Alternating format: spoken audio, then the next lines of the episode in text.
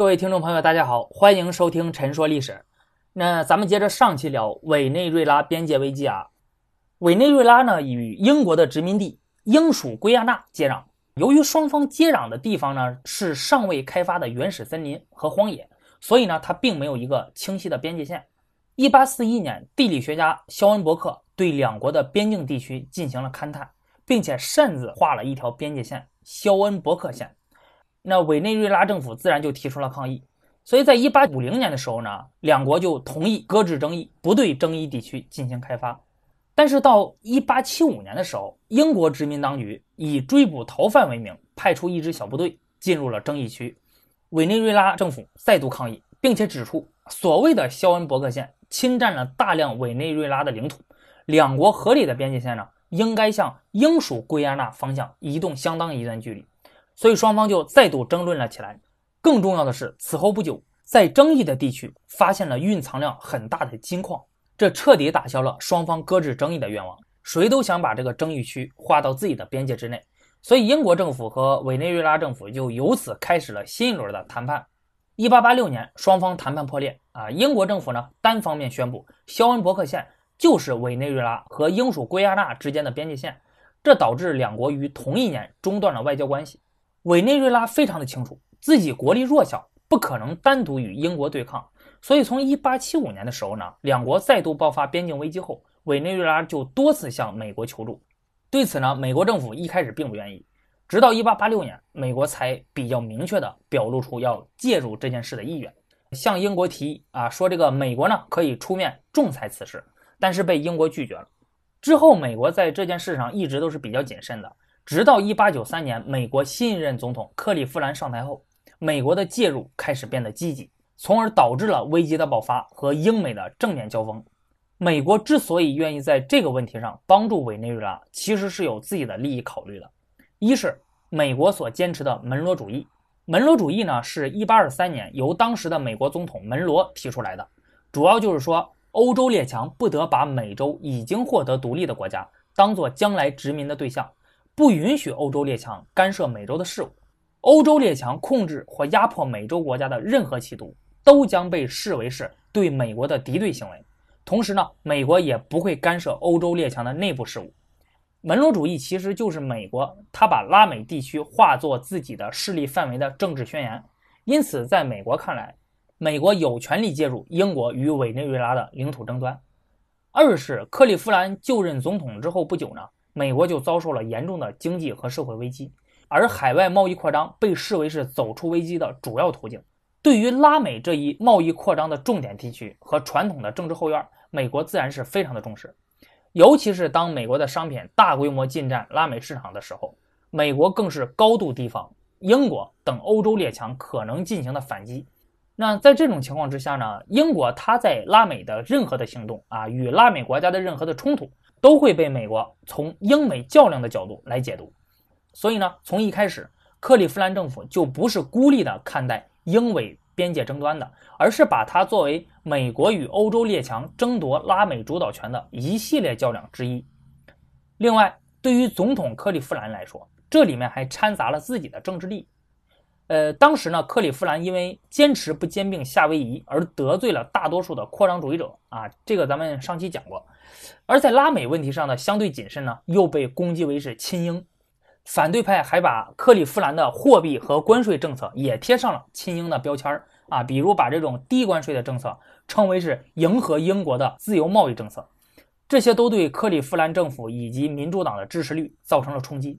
到一八九四年国会选举的时候，民主党遭遇了重大的挫折，在参众两院均从多数派沦为了少数派。在委内瑞拉边界争端上，共和党又是以捍卫美国地位的形象出现的，与民主党进一步争夺国内政治基础，特别是民主党的传统的支持者，主要的反映群体爱尔兰裔美国人。在这种情况下，克利夫兰政府迫切需要用一种强势的外交行动来挽回国内的支持率，回击那些反对者。特别是民主党内部的反对者，为此呢，他还任命了新的国务卿理查德·奥尔尼。这个人呢，是一个行事风格非常强硬的人。那这也意味着，美国在英美边界争端上的政策要出现一次大的调整，争端本身也将从一般性事件演变为一场危机。理查德·奥尔尼就任国务卿之后，改变了之前与委内瑞拉政府保持联系的做法，抛开了委内瑞拉，把这件事儿变成了美国政府的单独行动。于1895年7月给英国发了一封措辞强硬的照会，在这封照会里呢，详细阐述了门罗主义，强调美国在美洲的主导地位。指出，英国当前的政策不可避免的会被美国认为是对委内瑞拉领土的入侵和征服，对美国人民利益的侵害。因此呢，解决英委边界争端的办法，那就是由美国来仲裁。如果英国拒绝仲裁的话，那么问题将会被提交到宪法赋予宣战权的美国国会。这最后一句就相当于是威胁了啊！言外之意就是说，如果这件事儿咱们不能和平解决的话，那么可能就要诉诸战争手段了。但是呢，英国政府收到之后就一直拖，拖了四个多月之后才回复了。当时的英国首相兼外交大臣索尔兹伯里，他回复就说呀，说英国呢尊重门罗主义，但是呢门罗主义并不能作为国际法啊，因为国际法是需要建立在各国同意的基础之上的，不能你美国单方面说它是国际法，那它就是，这样呢就彻底否定掉了门罗主义作为国际法的有效性。否认了美国干涉英美边界争端的合理性。至于美国提出的说这件事儿涉及美国的尊严和利益，索尔兹伯里指出这些超出了传统的门罗主义的范畴，并且要求美国说明到底是什么样的利益。还说美国不能因为一批独立国家，那仅仅因为他们地处西半球，就说和自己利益攸关。在仲裁问题上，索尔兹伯里明确地指出了。英美争端与任何其他国家的实际利益没有直接关系，因此呢，不需要他国仲裁。他还用一种嘲讽的语气写道：“啊，说有理由问一下，那如果墨西哥政府因为大片土地被美国夺走而要求另一个大国进行仲裁，奥尔尼先生是否会同意呢？”那在拖延了这么长时间之后，美国收到的却是这样一份回复，克利夫兰和奥尔尼的愤怒心情就可想而知了。作为回应。奥尔尼马上就起草了一份总统对国会的特别咨文，克利夫兰修改后就提交给了国会。这份咨文里面呢，为门罗主义做了辩护，并且提出美国要成立专门的委员会来调查英美边界争端，而且还说啊，当此种调查完成并被接受后，美国有责任使用任何可能的手段来抵抗对其权利和利益的蓄意侵犯。大英帝国侵吞或将任何司法管辖权。扩展到我们经调查决定属于委内瑞拉的任何领土，都属于这种侵犯。这里已经有战争威胁的成分在里面了。但是克利夫兰在总统自文中高调发出威胁的同时，也留下了和平处理问题的空间。比如其中提到了要成立委员会来调查边界问题，那这个调查一时半会儿那肯定是完不成的。呃，因此呢，这就为英美进一步外交谈判留下了充裕的时间。那肯定不会马上就爆发战争。对此呢，克利夫兰认为，呃，英国外交部和这个索尔兹伯里这个人拥有非常丰富的外交经验，那肯定能够注意得到啊。不过一般的这个公众和政客啊，那他们可是不理解这种外交上的这种比较细腻的地方，还有措辞背后所反映的东西。那在绝大多数人看来，克利夫兰的这个咨文是美国这个崛起大国对大英帝国的首次公开的直接的挑战。英美两国国内一下子就群情激愤啊，危机也被推到了顶点。尤其是美国，美国国内的情绪更是激动。在国会，克利夫兰的咨文获得了参众两院的热烈鼓掌。可以说，在这个问题上，克利夫兰的做法获得了超越党派的一致的支持。而在美国民众中呢，爱国热情和好战热情同时被激发出来，各大报纸纷纷发文支持总统的做法。很多参加过内战的老兵向陆军部写信请战。甚至一些商会中的雇员都穿上了独立战争的军服上街游行，并且敲打平底锅，高唱爱国主义歌曲。在一些传统上就以反英著称的群体啊，你比如爱尔兰裔英国人，非常的振奋。当时他们的一个组织——全国爱尔兰人联盟啊，甚至要求提供十万人以征服加拿大。啊，加拿大是当时英国在北美的殖民地。一时间呢，美国到处都在谈论与英国的战争。英美两个大国似乎就已经走到了战争的边缘。面对群情激昂的美英两国公众，英国政府呢看到这份咨文之后保持了冷静啊，尤其是首相兼外交大臣索尔兹伯里。那早在19世纪80年代，索尔兹伯里他作为首相和外交大臣就已经与美国总统克利夫兰打过交道了。当时美国和加拿大之间的渔业争端被激化，时任美国总统的克利夫兰在国内的压力下，采取了反守为攻的策略，啊，宣布要与大英帝国展开一场经济战。那结果，国内的反对派一看就被吓到了。之前一直跟克利夫兰说啊，你要强硬、强硬、强硬。结果克利夫兰这回真一强硬，反对派就被吓到了，退缩了。所以这个渔业纠纷呢，也就得到了顺利解决。索尔兹伯里对这件事一直印象非常的深刻，他就认为这个很有可能是克利夫兰在委内瑞拉的问题上也使用了同样的战术。那另外，作为一个现实主义政治家，他相信实力对比。当时英美两国在军事力量上，主要是海军力量上，那完全就不是一个量级的。英国有着当时世界上最强大的海军，而美国海军虽然近年来有所发展，但是还是很弱，尤其是和英国相比。那举个例子，当时美国比较先进、已经建成的主力舰啊，只有几艘呢？一艘，而英国则超过了三十六艘。装甲巡洋舰，美国也只有一艘，而英国有十六艘。所以呢，索尔兹伯里认为美国绝对不会贸然开战的。在这段时间里呢，美国的舆论也发生了很大的变化。在最初的一片爱国狂热和战争狂热之中，美国的商界，特别是一些金融界的人士，就开始担心了这种狂热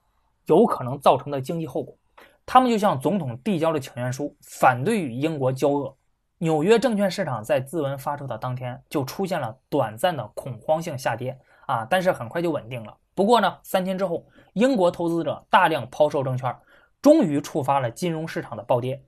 纽约证券市场遭遇重挫，损失达到了一点七亿美元。那这个在当时是一个天文数字。五家公司因此倒闭，贷款利率在几个小时内上涨了百分之八十，同时还有价值三百四十万美元的黄金流出美国，使美国本来就已经紧张的黄金储备雪上加霜。这场严重的金融动荡使很多人，特别是一些商界人士看到了，一旦真的与英国开战，将会带来什么样的后果。那对于大众来说，抽象的爱国和战争往往能够激发起巨大的热情，但是当真正的战争危险临头，却是另外一回事儿。尤其是一场代价可能十分高昂的战争。那这句话呢，我就不展开了啊，你自己品，你细细的品。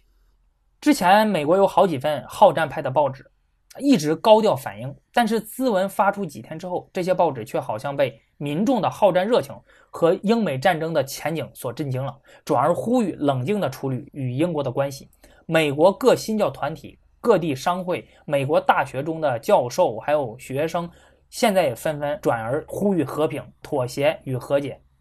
那这些人呢，被这种。抽象的所谓的大国崛起所激发，认为本国的实力非常的强，足以和英国对抗。直到后来发生的这场严重的金融动荡啊，尤其是他们冷静下来之后，仔细思考了一下，才突然发现自己与英国之间的差距。英国作为当时世界上最强大的国家，与他开战无异于自寻死路。而对这个当时的总统克利夫兰来说呢，和平处理这件事儿，你不需要任何人的提醒。那因为与英国的战争从一开始就不在他的考虑之列，那他就从来没想过要和英国打仗。那到一八九五年十二月底，美国国内的形势的发展变化明显是超出了他的预期。那对英国的这种战争边缘的政策，不仅没有争取到多少国内反对派的支持，那相反，自身阵营之中呢，却出现了严重的不满。那在这种情况下呢，克利夫兰和奥尔尼就不得不对整个危机处理的政策进行紧急的调整。立即开始追求一个体面的和平的解决方式，而英国首相索尔兹伯里呢，在一八九六年一月十二日召开了内阁会议，正式讨论解决委内瑞拉边界危机。内阁会议最终决定对美国提出三点方案：一、召开国际会议，以讨论门罗主义是否具备国际法的效力；二、对委内瑞拉英属圭亚那边界争端是否适用门罗主义进行仲裁；三。成立边界委员会或仲裁委员会来决定英属圭亚那和委内瑞拉之间无人定居的地区，而有英国人居住的地区呢，则免于仲裁。大约从1896年1月开始，英美抛开正式的外交渠道，进行了一系列非正式外交，派出双方信任的公民来回传话。那最后，美国拒绝了英国政府的前两点方案，而把谈判的焦点集中到了第三点——边界争端的仲裁问题上。美国坚持要求要将所有的争议地区都列入仲裁，但是英国坚持呢，但凡是有英国人居住的地区就免于仲裁，双方就出现了僵局啊，于是就开始了正式的外交谈判。不过也同样没有打破僵局。在谈了几个月之后，到四月份的时候，问题久拖不决，美国国务卿奥尔尼已经开始着急了，因为在奥尔尼看来，英国已经在美国的压力面前退缩了，门罗主义得到了强化，但是不利因素也在显现。一是国内的情绪已经发生变化，要求与英国和解的呼声日益的高涨；二，一八九六年下半年将会举行总统大选，克利夫兰呢已经不可能连任了，所以这届政府处理危机的时间不多。第三，古巴在一八九五年爆发了革命，而且局势日益严重，正在牵扯美国越来越多的精力。而对英国来说，同意将争端提交仲裁，本身就意味着准备接受美国对西半球的主宰地位。是对门罗主义的一次间接的承认。那英国呢？他就想，我既然在大方向上已经做了让步了，我已经承认了你对西半球的主宰地位，那自然我要在具体的局部利益上尽量争取。而时间拖得越长呢，美国政府在具体问题上让步的可能性就越大。那到一八九六年七月中旬的时候，美国政府果然松口了。奥尔尼表示啊，同意将英国人的定居地排除在仲裁之外。啊，但是指出定居地的标准必须是定居六十年以上，远远高于英国方面所提出的五年。后来双方就再次谈判，美国进一步妥协，将定居地标准降到了五十年以上。十一月，两国达成协议，规定将成立仲裁法庭来确定边界问题。值得注意的是呢，在这场危机中，当事国委内瑞拉根本就不被允许参与进来。因此呢，在得知协定内容之后，委内瑞拉全国上下。自然是非常的激愤啊，还爆发了大规模的骚乱。在面对这种情况呢，英美两国就做了一点小小的让步，也就是由委内瑞拉来选择一名仲裁法庭的成员啊，但是呢，不允许是委内瑞拉人啊。最后那个委内瑞拉选了一个美国人。那通过这，你就能够看得出来，弱国无外交在这里体现的淋漓尽致啊。无论是过去还是现在，还有在可预见的未来，国家实力永远都是外交的基础。你弱。你就没有话语权。那这样呢？委内瑞拉的边界危机终于是得到了和平的解决。委内瑞拉危机呢，是美国最后一次需要冒着战争风险来宣示门罗主义，也是最后一次与欧洲大国在美洲大张旗鼓的正面对抗。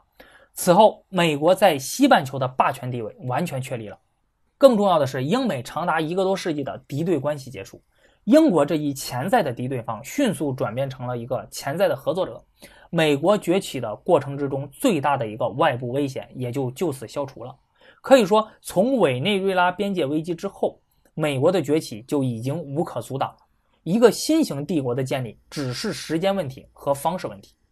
上期节目和本期节目，我们聊了美国在太平洋地区和拉美地区的扩张。那我们可以看得出来，美国基本上采取的都是和平的手段。但是呢，在这段时间里呢，美国在这两个地区的扩张还采取了战争的手段。这个就是1898年美国和西班牙之间的战争。这场战争被视为是美国成功崛起的标志和帝国扩张的关键一步。那下一期节目我们就来讲述这场战争。好的，本期节目就到这里了，咱们下期再见。